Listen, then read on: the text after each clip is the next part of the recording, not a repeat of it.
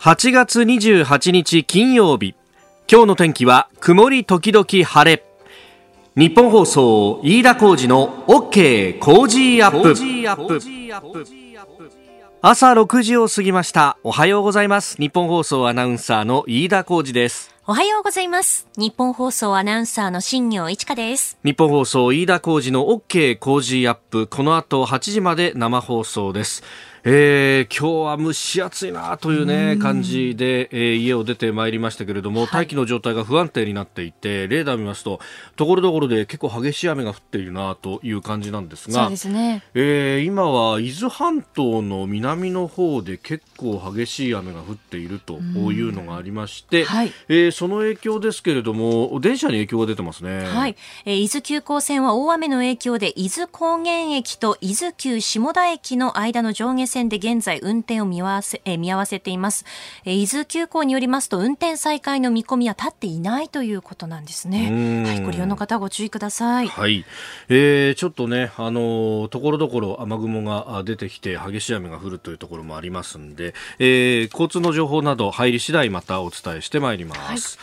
えー、そしてですねあの昨日オープニングで、えー、少しお話をしました、あのテレビ東京のテレ東ニュースという YouTube のね、はい、えー、チャンネルに出てきましたよっていう話をしましたけど、はい、えー、昨日のですね夜10時に、えー、その第1弾の動画が上がりまして、えー、ご覧いただいた方からですね感想をいただいております。たけしさんありがとうございます、えー、香取市の方昨日の YouTube 見ました。我らが飯田アナの動く姿はいつもの鋭い報道スタンスが見られて嬉しかったです。ただ不自然なカメラ目線が何とも本当どこ見ていいか分かんない。難しいですカメラには慣れてないですよね私たちはもうね であのやっぱり不自然な目線と、はい、あと硬いとかね。ああ、あと篠原さんとのコントラストがすごいですよね。篠原さんすごくこうベビーフェイスというか可愛らしいじゃないですか。そうね。テレビ東京、ね、飯田さんは飯田さんでこう貫禄があるじゃないですか。あの篠原さんってのはテレビ東京のあの政治部の、はい、今官邸キャップやってる記者さんなんですが、まああの私とちょっと長年来のあの友人でもありまして、で同い年なんですよ。そ人とも年齢不詳なところはちょっとあったりなんかね。本当ですよね。本当。えー、えー、あの実はあんな感じでですね、四五本撮ってまして。おそんな撮ったんですよ。大変だったんだよあれ。なんか2時間半ぐらいずっと収録しててさ 私も喋り始めると喋りすぎちゃうっていうね。しかもほら放送と違って、ええ、この時間までですよみたいなものがないとそうです、ね、再現がなくなってしまうというですね、えええー、ですんで、まあ、あの今回ですね第1弾は、えー、報道とは何かみたいなこうちょっと固めの話から入っております、うん、というのをですね、えー、そこで、えー、私の新潮新書から出しました「反権力は正義ですか?」っていう本の、はい、えー、宣伝に持っていくためには、えー、いち早くこれをやっとくべきじゃないかというですね。抜かりないです。そうそうあとあの番組の宣伝もちゃんとプラカードを持って、はい、やってきてますありがとうございます。はい、えー、よかったらあご覧いただければと思います。あのー番組のですね、ホームページ、ツイッターですね、えー、番組のツイッターのアカウントで、えー、リンクを貼って、えー、リツイートしてますんで、はい。あの、よかったらそこからご覧いただければと思いますんで、よろしくお願いいたします。篠原くんも喜びます。で、まあ、あの、そのね、収録の中で、まあ、おいおい経済についての話とかっていうのをこうしていくんですけれども、昨日ですね、まあ、特にお店やってる人には、えっていう、あちゃというようなニュースがありました。あの、今、8月31日まで、えー、夜の営業自粛要請というのをしている東京都が、えー、23区に限ってですね、営業時間の短縮の継続とい。うことで、はい、えー、来月15日まで延長する方針を固め、そして、えー、協力、要請に応じたあ事業者には協力金15万円を支払うということがね、えー、昨日、まあ、あ小池都知事から発表があったわけですが、えー、メールもたくさんいただいてまして、おかみさんさん、えー、この方、品川区でお店やってる方ですね、41歳の女性です。えー、井田さん、時短営業延長ってもう勘弁してほしいですよ。ずっと要請通り営業時間を短縮したり、緊急事態宣言の時はイートインをすべてやめて、慣れないテイクアウトでなんとか踏ん張って、えー、それでまた時短要請。8月はカツカツです。なんとか従業員のお給料、家賃などを支払えたんですが、正直しんどいです。えー、うちにはアルバイトで生計を立てている外国人のスタッフもいて、営業時間の短縮？すなわち稼げないわけですよ。彼らも家賃、生活費稼がなきゃいけないけれども、時短営業で短い時間しか働けない。じゃあ掛け持ちしようかって言っても求人はないし、まして外国人となるとなおさら難しい。助けてあげたいんですが、こっちもいっぱいいっぱいで情けない。えそんな時に苦労しても、協力金たったの15万だなんだって言うじゃないですかと。でもね、じゃあ協力しなきゃいいじゃんって開き直って営業するのもありだと思うんですが、自粛警察の方々が警察に通報したりするんですよ。で、お客さんの方だって気にしてくれて、21時過ぎるとちゃんと帰宅してくれますと。帰宅してしまいますと。これ本当になんとかしなきゃ飲食店なくなっちゃいますよ、ということをいただいております。あの、それこそね、来年、東京オリンピック・パラリンピックがどうなるかっていうのは難しい、わからないところですけれども、じゃあ仮に、こう、ワクチンが開発されないなんなりして、えー、お客さんが迎えられるようになりましたと。その時にですね、えー、おもてなしがちゃんとできるかっていう、そのおもてなしの土壌というかね、そういうのをで、この町場で個人でやってるお店とかっていうのがすごくになってる部分があるわけですよ。これ、2月にね、浅草取材に行った時も、あの、同じようなことを言われて、やっぱこのまま行くと、これ、あの、町場の店っていうのがバタバタ潰れ始めるぞと。で、それをこう続けていたら、じゃあ仮にお客さん戻ってきても、もてなすはずの店がなくなってるってことになりゃしないかって。あの当時からやっぱり町場の人たちってすごくそこをこう気にしていて、で、その後ね、あの、資金繰りをこう支援する無利子無担保融資だとか、あるいは持続化給付金だとか、いろんな手立ては出てますけれども、それだって、えー、どこまでそれで持つかっていうね、えー、ところもあるわけなんです。これね、だからあの、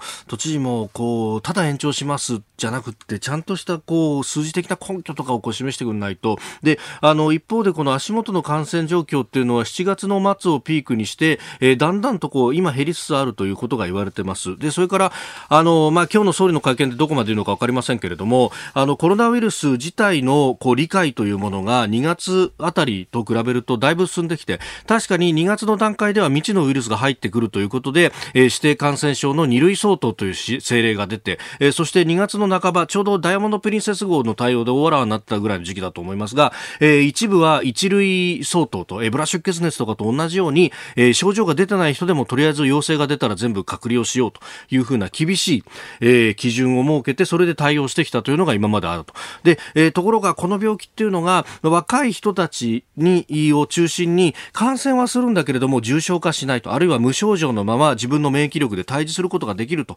いうようなことが出てきてますから、そうすると対応の仕方っていうのもこれ変えていかなきゃなんないんじゃないかと。で、ここはですね、確かに2月の段階からすると大きな方針転換なんで、今まで何だったんだみたいな批判が、こう、猛然と出るかもしれないんですけれども、いや、これ、未知の感染症から分かってきたんだから対応変えない方がおかしいだろうっていうのをですね、これ、堂々と言うべきだし、え言わないままですね、ここで腰砕けなんかになったら後世に禍根を残すと。えー、今日は夕方5時から会見があるということなんですけれども、そこでこう、ちゃんとですね、言語尽くして説明すれば、批判のために批判してくる人たちは当然納得しませんが、町場のですね、いわゆる常民、領民と呼ばれるような人たちは、ちゃんと分かってくれると。私だって8月の頭ぐらいからですね、いろんな情報をもらった上で、あの、この指定感染症の厳しすぎるのは、あの、やめるべきだっていう話を何度もここでしてるはずなんですけれども、あの、もちろんね、あの、2月と飯田言ってることちげえじゃねえかって思ってる人はいっぱいいると思うんですけれども、こう、ちゃんと説明すると分かってくれる人はちゃんと分かってくれるんだよなっていうふうなことは、感触としてはあるので、ええ、ここはですね、ある意味、それこそ、かつて、えー、総理のおじいさんが言った声なき声を聞くと、えー、えー、分かってくれる人は分かってくれるんじゃないかっていうところで、えー、きちんと論理的に信念は貫いてほしいなということは非常に思いますし、そうじゃないと、かえって、えー、秋冬に医療崩壊を起こすなんてことになると、将来にものすごい過去を残すことになると私は思います。えー、総理会見はですね、今日の夕方5時からということが予定されておりますが、えー、お昼日本放送では、えー、その模様を生中継で、えー、お聞きいただこうと思っております。え実はですね、表情がわからないラジオの方が、その言葉で、どういうことを言わんとしてるのかっていうのが耳で聞くといろんなことがわかるっていうね。これはあの、亡くなった勝谷正彦さんがニュースを聞きながら、ラジオニュースをね、あの一緒にやってて、で、聞きながら、いや、ラジオの方がわかるねっていうふうにすごく言ってました。えぜひ耳でご判断を。あなたの声を届けますリスナーズオピニオンニュースについてご意見をお待ちしております。今朝のコメンテーターは外交評論家三宅邦彦さん、えー、東京23区の時短営業、それから中国のミサイル発射、総理会見、アメリカ宇宙軍、えー、さらに大統領選共和党大会と取り上げてまいります。ここが気になるです、えー、昨日から今日にかけて日米で経済についてっていうニュースがいろいろ出てきましたがまず日本は、えー、8月の月例経済報告が昨日出ました、えー、この基調判断なんですが景気は新型コロナウイルス感染症の影響により依然として厳しい状態にあるがこのところ持ち直しの動きが見られると。まあ、本当かっていうような感じなんですが、まあ、こういうこの基調判断って、文字にしちゃうとですね、なんとなく、あの、イメージで、良くなってんのか？とか思っちゃうんですけれども、あの、細かく見るとですね、個人消費だとか設備投資だとかですね、あの、細かい一つ一つについても、基調判断というものがついてるんですが、まあ、それによるとですね、良くなってるのは、輸出、下げ止まりつつあるが持ち直しの動きが見られるというふうに変わってきているだとか、か、えー、国内の企業物価が下げ止まっているからこのところ緩やかに上昇しているというふうに変わっていると、まあ、あの輸出とか企業とかってあの企業の物価について、まあ、特に輸出なんかはですねなんかあの我々世代とかもうちょっと上の世代とかはそうだと思うんですが、えー、学校の社会の授業とかですね日本は何しろ物を作って輸出することでこう生きてるんですみたいなことをこう言われて、その当時はそうだったかもしれないんですけれども、それが頭に残り続けてる人も多いと思うんですけど、実際は、えー、GDP の6割以上を個人消費が占めるというですね、国内で需要を作って回していくっていうことで、えー、実は日本の経済は成り立っているので、輸出がこう持ち直してもですね、まあ確かに裾野の広い自動車みたいな産業はあるんですが、えー、経済全体をこうぐぐっと押し上げるような力はなくって、やっぱりコロナの影響もあり、まあ、ここでは再三申し上げておりますが、その前に、えー、すでに景気は低迷していたところに消費増税もあってということでですね、えー、かなり厳しいと。まあ、ですんで、えー、ここから先、さらに手を打っていかないと、まあ、それこそオープニングでも話しましたけれども、こう、街場で、えー、中小零細で一生懸命やっている、こう、お店っていうのがバタバタ潰れていくようなことになってしまうと、えー、えー、日本経済全体が沈んでいくということもなりかねないと。ええー、まあ、そのために、まあ、政府もですね、まあ、金融、そして財政というところでお金を出していかなきゃいけないと。えー、そのためには、今予備費10兆円積んでますけれども、で、9兆円ぐらいまだ残ってますけど、それだけじゃ足んなくて、やっぱ第三次補正っていうものも考えなきゃいけないと。まあ、総理に今回の会見でそのあたりまでの言及があるといいなというふうに思います。で、海の向こう、アメリカは FRB、えー、中央銀行にあたる連邦準備理事会がですね、えー、ゼロ金利政策を長く続けるということを市場に対してもアナウンスしました。えー、2%の物価上昇率を目指すと、いわゆるインフレターゲットというものを、FRB もやってますけれども、これを修正してですね、当面の間は2%を上回るインフレ率を目指すと。え、いうふうに言っています。まあ、物価が2%ぐらいまで来たらですね、えー、基本的には金融緩和やめようというのが今までの理屈だったんですが、これいくらやってもなかなか物価も上がらないと、えー、景気も良くなっていかないということもあるので、で、さらに昨日、あの、飯田康之さんも、えー、経済学者、井田康之さんも指摘してましたけれども、ドルっていうものはアメリカ国内だけじゃなくって、それを使って決済してる世界中の国にも影響が出ると。いうことまで考えると、おそらくはそこまでもこう意識をしながら、アメリカの経済がもちろんメインなんだけれども、で、そこが物価2%超えて良くなってきたら、基本的には引き締めるんだけれども、ただ、すぐには引き締めずに、しばらくはこう上げ続けるよと、えー、市場にドルを供給し続けるよと。だから、あの、いきなり締めることはないから安心してねというようなアナウンスを先にやると。まあ、あの、これによって、えー、お金を借りてもらったりだとか、えー、そういうことをですね、えー、経済活動を活性化したいと。えー、世界中の経済を支えていかないと結局アメリカにも降りかかるというところまで意識してるんだろうなというふうに思います。ここでポッドキャスト YouTube でお聞きのあなたにお知らせです。日本放送のラジオ番組飯田浩司の OK コージーアップではお聞きのあなたからのニュースや番組についてのご意見コメンテーターへの質問をお待ちしています。ぜひメールツイッターでお寄せください。番組で紹介いたします。番組では参加いただいているリスナーの皆さんに毎週抽選でプレゼントを用意しています。海外でお聞きのあなたそして関東以外の地域でお聞きのあなたツイッターで参加しているあなた皆さんに当たるチャンスです。 Cozy up のホームページにあるプレゼントフォームでも受け付けています。合わせてメッセージ情報もお寄せください。よろしくお願いします。そして毎週土曜日には Cozy up 週末増刊号と題した1週間の Cozy up をギュッと濃縮したポッドキャスト YouTube 限定の企画を配信しています。ニュースのプレイバックやコメンテーターの裏話など盛りだくさんです。こちらの増刊号でメッセージを紹介させていただいた方にも漏れなく Cozy up オリジナルマスキングテープをプレゼントいたします。ぜひこちらもお楽しみに。時台はコメンテーターの方々とニュースを掘り下げます。今朝のコメンテーター、外交評論家、キャノングローバル戦略研究所研究主幹、三宅邦彦さんです。おはようございます。おはようございます。三宅さんには番組エンディングまでお付き合いいただきます。では、最初のニュース、こちらです。飲食店などの営業時間の短縮、東京23区は来月15日まで延長。今の段階で、えこの緩めることなく引き続き、え23区内におきましては、お酒を提供するお店、えそしてカラオケ店に引き続き夜10時までの営業時間の短縮を要請をいたします。事業者当たり一律15万円の協力金を支給をいたします。東京都は昨日新型コロナウイルスの対策本部会議を開き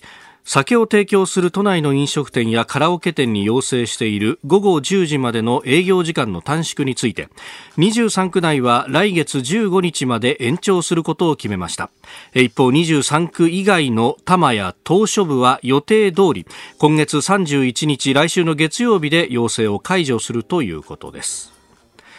えー、この短縮に応じた事業者には協力金として15万円を支給と1日あたり1万円という計算になります。まあね、感染症の専門家ではないですから、それを割り引いて聞いていただきたいんですけれども、まあ、これ非常に難しい政治判断だと思うんですよね。はい、だって全部解除したい人いっぱいいるはずなんですよ。ね、同時に、まだまだだろっていう人もいるはずで、はい、で、これやっぱり折衷案を取らざるを得なかったんだろう。そこでまあ、たまたま、その23区とそれ以外ということになったんだと思うんですけどね。はい、こんなことね、あのいい意味で言ってるんですよ、はい、日本でなきゃできませんよ。日本でなきゃできない。強制力がないんだからね、そもそも。ええー、協力金なわけでしょ？ね、だから、こ、これでこの程度で済んでるっていうのは、はい、奇跡とは言わないけども、これ普通の国だったらできません。強制力かけたってみんなマスクしない人たちなんだからね。そうですね。諸外国見ると。そういう意味では、あのー、まあ、わかりにくいでしょ？で、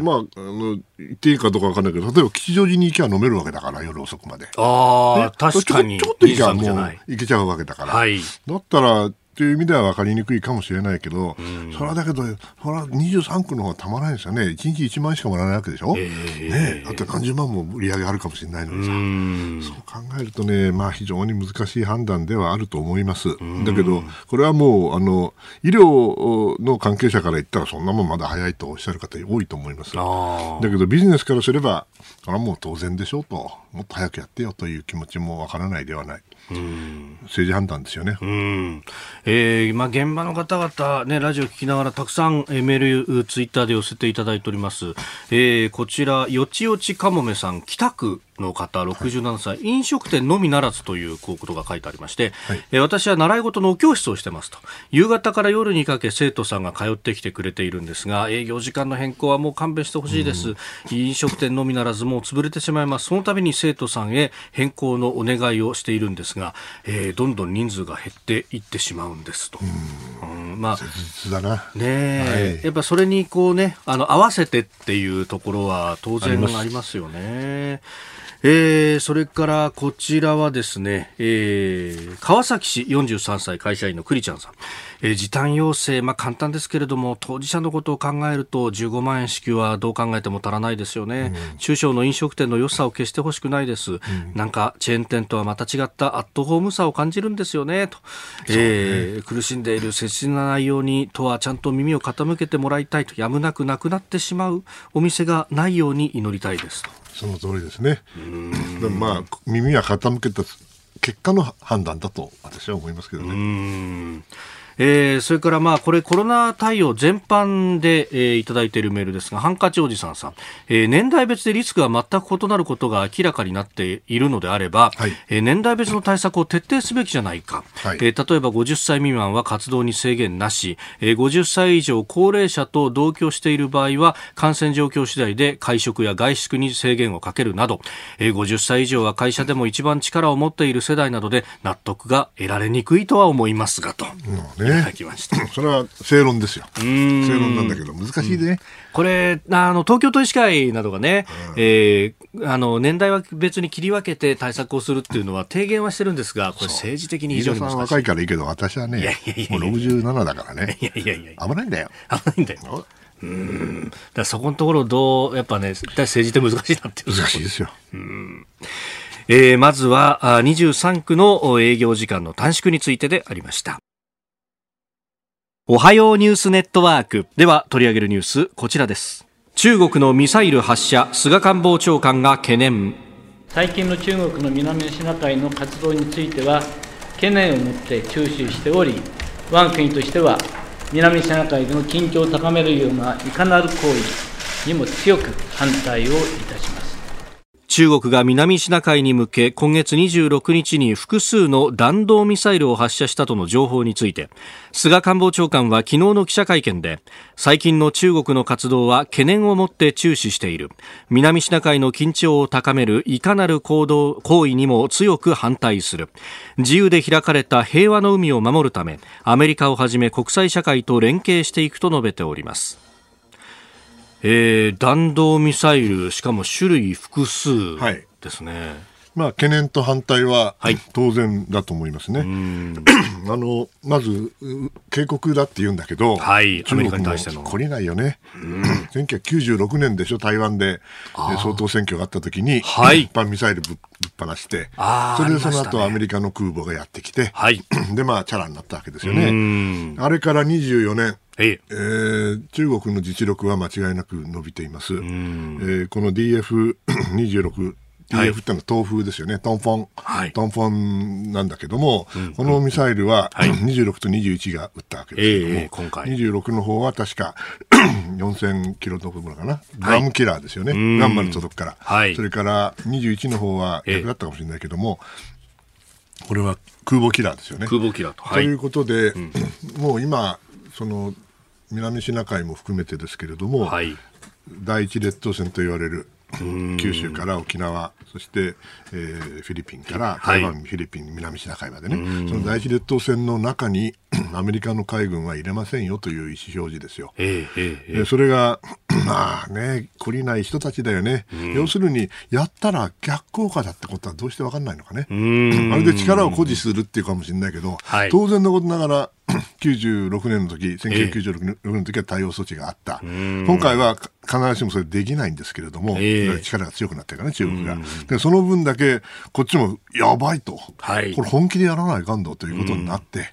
えー、私いつも言ってる戦い方改革。どんどんどんどん進んでいくわけですよね。中国のそのような沿岸に何百も何千も配備している、はい、弾道型の、しかし非常に命中率の高い、しかし無数にある、はい、あのシステムですよね。これをどうやって打ち破るかってことを考えなきゃいけなくなってるわけで、当然のことなんだけど、どうして分かんないのかね。相変わらずだよね、この人たち。と思います。これ、あのね、日本だって南シナ海遠いというイメージあるかもしれないですけど、いや、だから日本のタンカーみんな通ってんですから、あそこもずっと通ってきてますね。ねタンカーも貨物船もみんな通ってるわけだよね。生命線と言っても過言ではない。うん、人の、で、中東まで行くときにあそこが一番近いわけですから、えー、あそこ通らざるを得なくなると思いますけどね。ですから、決して一言ではない。はい、もちろん東シナ海、尖閣の方が大事ですけれども、えー、それとつながってんだからね、うんうんうんうん、同じですよ、中国にとっては。アメリカは、まあ、ここの自由作戦をやったりとかもしてましたが、これもね、はい、あのもともとは人工島を作って、えーえー、軍事要塞化してるわけでしょ？はいその時にじゃあオバマ政権はどう対応したかって言ったら、まあ、見て見ぬふりしたんですよ、最初は。最初は。厳しい言い方だけども。えー、で、2期目ぐらいになって、やばいと。うんうん、これはちょっとやばいぞということで、えー、始めたんですが、ようやく。えー、でも非常に象徴的なやり方だったですね。あえー、ですから本気であの、喧嘩売るようなやり方ではない。ところが、はい、トランプさんになってからそれがなって、あのかなり喧嘩腰になってきてて、まあ、それはそれで心配なんですけども、しかしあの、もっと早くやってればね、はい、早い段階で 正しいメッセージを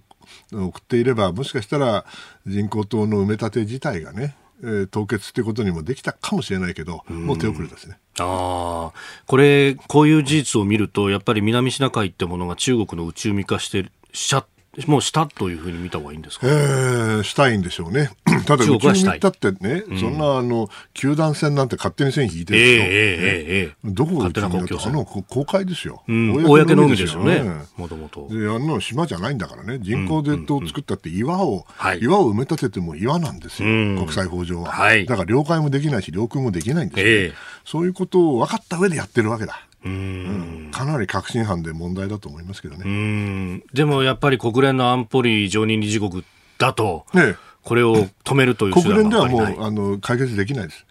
拒否権あるから。うんまあ、拒否権を 拒否すればいいんだけど、ええ、そうもいかんでしょう。うん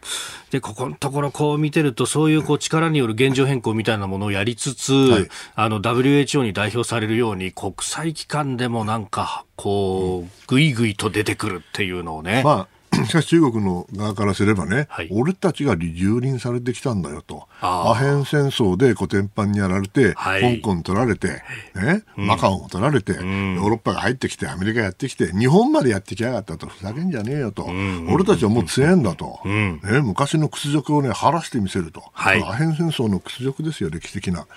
と、まあ、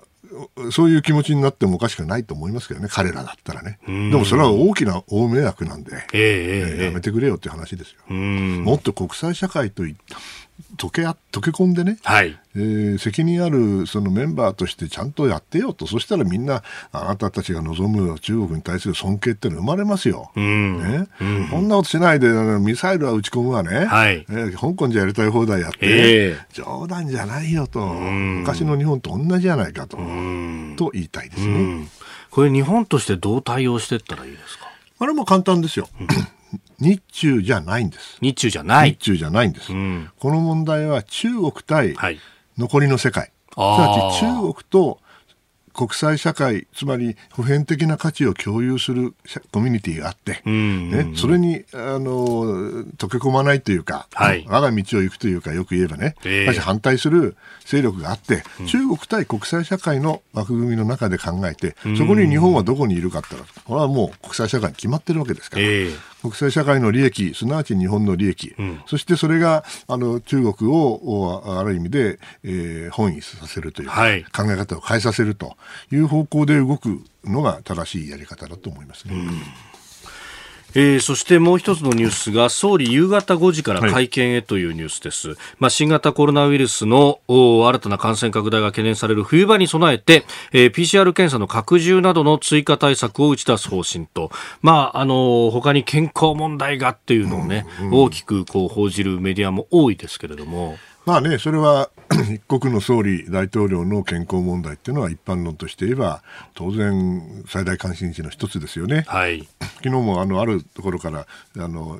で電話でインタビューを受け受けましたけども、うんうん、まあ、私はね、はい、あのどこの国とは言わないけど独裁国家あるじゃないですか、ね、その人たちにとってはねこれ、はい、自分たちのあの健康の情報なんてこれも国家機密中の国家機密ですよね。で何かあったとしても絶対外に出しませんよ。はい、だけども日本ってそんな国じゃないでしょと、えー、民主主義でしょと、うん、そしてこうやっぱり情報公開をしていかなかったらば、政府に対する信頼っていうのはないわけですよ。うん、ですから、そんな、あの、隠してるとかなんとかっていうことが、あ自体が問題になるようなやり方は取るべきではない一般論ですよ。うん、ですから、これやっぱり、あの、正直に、あの、叱るべき時に言うべきことを、分かっていることを、はいえー、淡々と言うというのが私は一番あるべき姿だと思ってます。うんあらぬこう憶測みたいなものをそうそう周りの国に与えてもいけない。そうですね。まず 国内で混乱が生じますよね。はいうん、その意味では、やはり、えーまあ、全て出さなきゃいけないということではないけれども、うん、必要にして十分な情報っていうのは出すべきだと思いますね。うんまあ、あの体調、それからコロナ、さらには経済対策と、まあ、いろんなことがね、えー、今も足元は問題になっているところ。まあ、これ世界中同じですよね。はい政治判断は知事さんであれ、えー、ええ、首相であれ同じですよ。あと両方立てるわけいかないわけですからね。で経済も良くしないと国が持たないのは事実だから、はい、いや辛いですよ。なんかこうバランス点を探さなきゃなんないけど、それがこう見つかりづらいというか、えー、だってバランス点のパーフェクトなソリューションっていうか、解決はないですから、ね、だって開けば必ず増えるわけだから、はい、感染者が、ね、感染者が増えたら閉めなきゃいけないわけで、でそれを繰り返してるわけでしょ、それしか方法ないって前から言ってるじゃないですか、確かにね、でそれしかないんですよ、ワクチンができるまでは。もう1年頑張るしかないですよね。もう1年、はいえー、これあの、ワクチンの、ね、話というのもこう出てくるかもしれないということも言われております、うん、まあ、これができないと本当に安心できないですよね。そうただワクチンが本当にできるかね。できてほしいですけども、ね、厳しいというような見方もね。サースだってないんだからね、まだ。まあ、サースは途中で消えちゃったから作んなくていいのかもしれないけど。不思議でしたよね、あれ途中で消えたっていうのは、ね、消えちゃったんですよね。でもこれもしかしたら形を変えてサースかもしれないんで、あうん、よくわからない。遺伝子学的にはそういう見方があります、ね、あの、あのコロコロナ型であることは間違いないですよね。以上、おはようニュースネットワークでした。ここで番組からのお知らせです。再来週9月7日月曜日からの Cozy up は特別企画です。題して、コロナ、経済、外交、災害、日本を守れ、 Cozy 専門家会議。6時台前半からコメンテーターの方々が毎日生登場。混迷する日本回復の秘策をみんなで考えます。7日月曜日はジャーナリストの須田慎一郎さん。8日火曜日はジャーナリストの長谷川幸宏さん。9日水曜日は数量政策学者の高橋洋一さん。10日木曜日は自由民主党参議院議員青山茂春さん。11日金曜日は外交評論家の三宅邦彦さんです。三宅さん。すごいラインナップだね、これ。そしてあの、6時台前半からコメンテーター生登場という。あ、そうなんですか。八木さん、すいません。ちょっと早起きを。早起きします。大変申し訳ありませんが。それから飯田さんの休暇なしね。そこはまたちょっと別途ご相談を。なしならやるわ。そんな人質取らないでください。この一週間かなり大事なんですから。分かってますから。一つよろしくお願いします。よろしくお願いします。で、さらにですね、プレゼントもあります。え千葉の美味しいお米、麹米、新米5キロもドーンと100人の方にプレゼントです。えー、再来週9月の日月曜日からの経工事アップコロナ経済外交災害日本を守れ工事専門家会議どうぞよろしくお願いいたします。続いて教えてニュースキーワードです。アメリカ宇宙軍。安倍総理大臣は昨日来日中のアメリカ宇宙軍制服組トップのレイモンド作戦部長と官邸で会談しましたアメリカは去年12月に宇宙軍を。日本は今年5月に航空自衛隊の宇宙作戦隊をそれぞれ発足させていて宇宙軍幹部の来日は初めてです。アメリカが4年後の2024年に宇宙飛行士の月面着陸を目指すアルテミス計画に日本は参加を表明していてこの計画での連携の強化や日本人宇宙飛行士の活動機会の確保も改めて確認したということです。宇宙軍っていうと、うん、これね、あのちょっと複雑な専門的な話かもしれない。私間違ってるかもしれないけど私の理解はね、はい、宇宙軍ってやった時に、ええ、あの非常に誤解を生ずるんですよ。なぜかというと、うんうん、これ今回宇宙軍というのを作った、つまりコマンドなのか、はい、フォースなのかってことなんですけどね。うんうん、要するに、今まではコマンドってのあったんですよ。はい、宇宙コマンドっていうのは。確か。だけども、今これ今回何が新しくしたかというと、はい、陸軍、海軍、空軍ととあるでしょ、うんはい、そのその組織の方のスペースフォースを作ったというのが私の理解で、はい、ですからそのフォースというのはあくまでもあの部隊を、えー、準備して訓練して、はい、で戦闘につくように、えー、準備をしておくそしてコマンドっていうのは今度は実際に戦う、はい、ね、それで、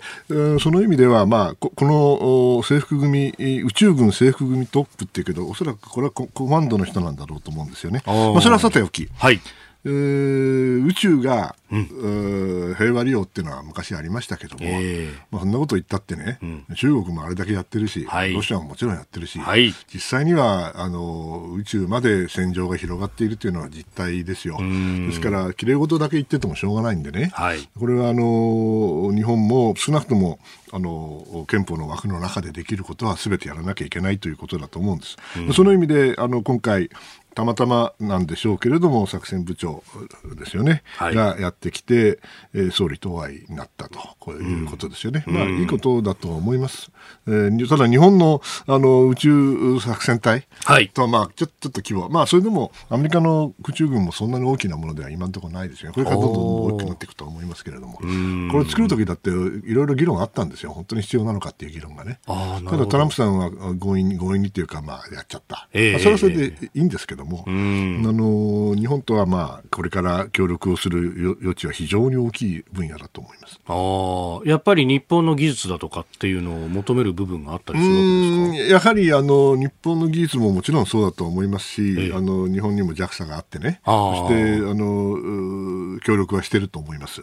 だけれどもそれ、まあ、技術的にはアメリカのはずっと先を進んでるとは思うんですがやはりあの少しでもスペースで、はい、あのそういう役割を協力をできるっていう国って限られてますから、あうん、アメリカだって、確かに。はい、だってそれはあのおそらくアジアの国でそれができる国って他にないでしょ、うヨーロッパだってヨーロッパでみんな一緒になってやってるわけですから、はいえ。ー、そうすると、あと中国とロシアと協力しなきゃいけないから、えー、となると日本って極めて重要だろうと思いますよ。だって実際にあの宇宙飛行士がいてですよ。はい、で実あの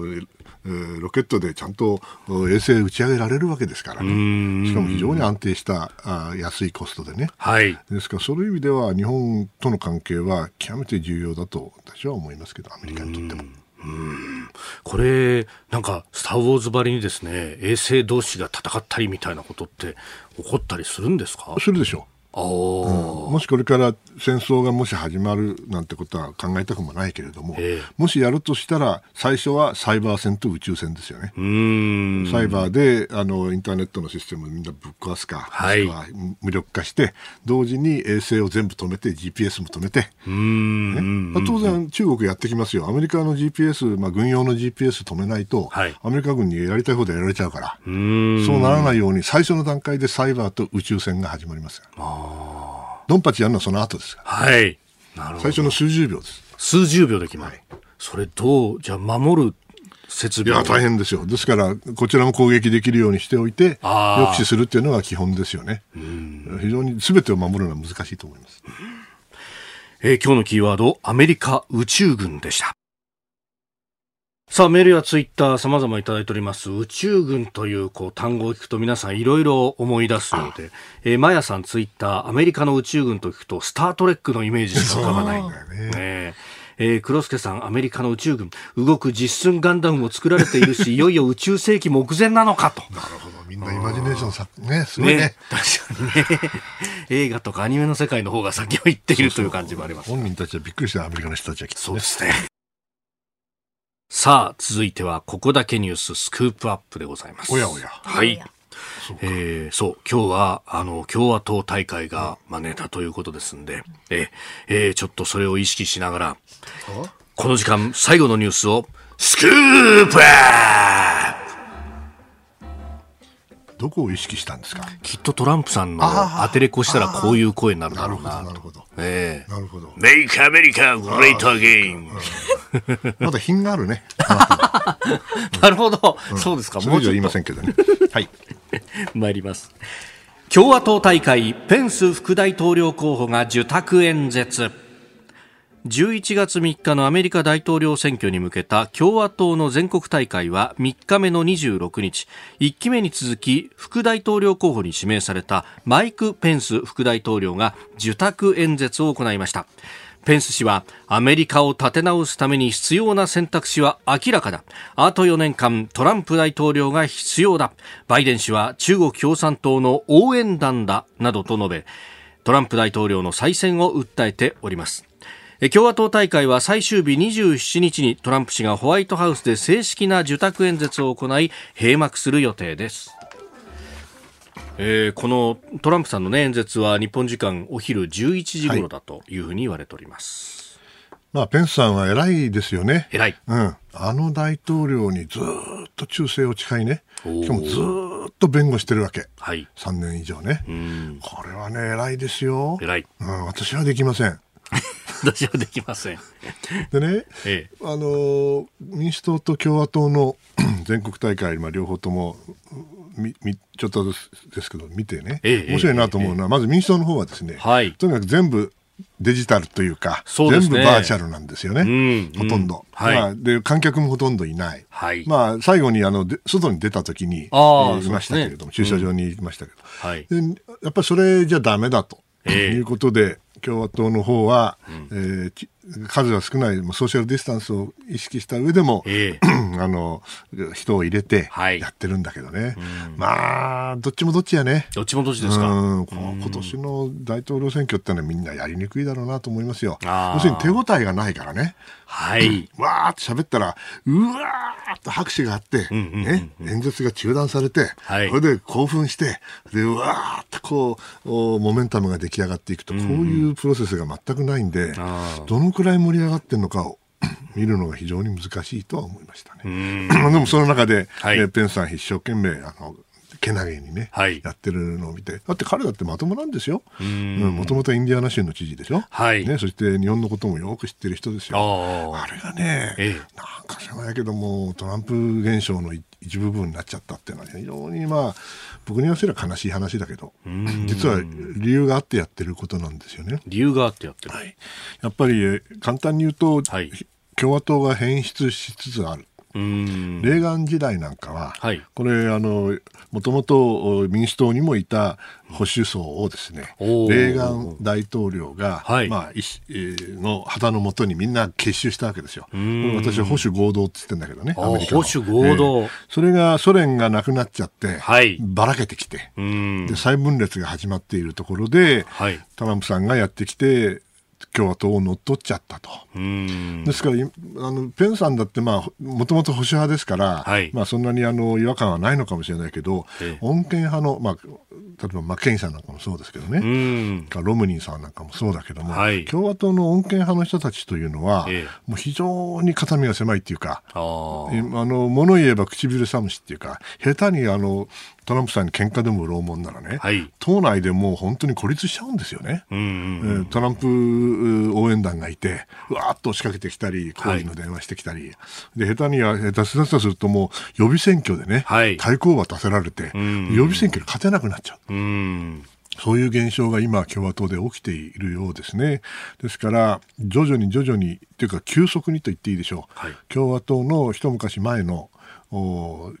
なんていうかな、中堅もしくは中道、もしくは穏健派な連中ですね、うん、彼らがどんどんどんどん淘汰されていっていって、うん、そしてそれこそ陰謀論が大好きな変な人たちとか、えー、それからもう極端な白人至上主義者とか、はい、仮面をかぶったねその、うん、そういう人たちがあ、ま、トランプさんの支援支持を受けながらですね増殖をしていると。ということでね、このこういう状況をやってると共和党自体が非常に限られた支持層のしかない、まあ、簡単に言うと白人労働者ですよね、はい、の政党になっってしまう恐れが僕はあるんじゃないかと思って、これは本当にいいことなのか。我々があの日本としてもちろん共和党と民主党どっちも大事なんですけども、はい、まあ、よく言われるのは民主党よりも共和党の方が日本は好きじゃないか、好きじゃないじゃないかって言われるじゃないですか。えー、それはね、あの実はトランプさんみたいな人たちではなくて、うん、共和党の保守ではあるけれども穏健な人たちが国際主義で同盟国を大事にしながら、はいうん、えー、国際、えー、社会の中で安定を維持しつつもちろんアメリカのリーダーシップも拡大したいと。こういう人たちが実は一番我々にとっては付き合いやすかったわけですよ。その人たちが実はいなくなりつつある。はい、で中国に対しては強硬かもしれないけど、強硬ってやらいいってもんじゃねえんでね。やっぱり同盟国大事にして、そして中国をもし本当に念頭に置くんだったら、はい、日本とアメリカだけじゃできませんよ。ヨーロッパの NATO の同盟国も含めて、はい、ちゃんとしたあの連携を、ネットワークを作らなきゃいけない。それ全然やってないんだから。その意味では、あの、今の共和党が、はい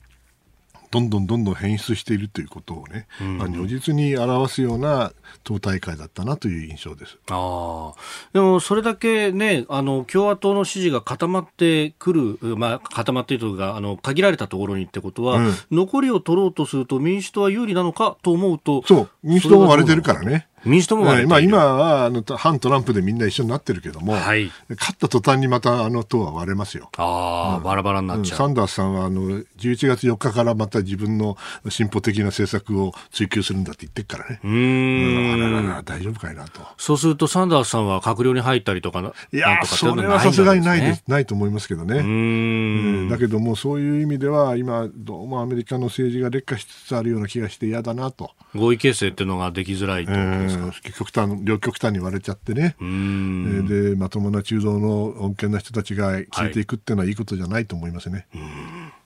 えー、大統領選共和党大会を中心にいいお話をいただきました今日もポッドキャスト YouTube でお聞きいただきまして本当にありがとうございましたこの飯田浩二の OK コージーアップは東京有楽町のニッポン放送で月曜日から金曜日まで朝6時から8時で生放送でお送りしています。生放送を聞き逃したあなたぜひラジコのタイムフリーサービスでニュースやスポーツエンタメなどの情報をぜひチェックしてください。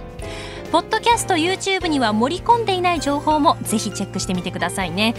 6時台の教えて早起きドクターでは毎週お医者さんをお迎えして今知っておきたい健康に関する話題をお届けしています。女優の黒木瞳さんが毎週さまざまなゲストと対談する黒木瞳の朝ナビ。7時台は女優の肌道子さんによるラジオエッセイ「肌道子のいってらっしゃい」などニュース以外のコンテンツもご用意しています。さらにこの番組では公式ツイッターでも最新情報を配信中。スタジオで撮影した写真などもアップしています。さらにもう一つ飯田浩二アナウンサーが「夕刊富士」で毎週火曜日に飯田浩二の「そこまで言うか」を連載中です。こちらもぜひチェックしてください。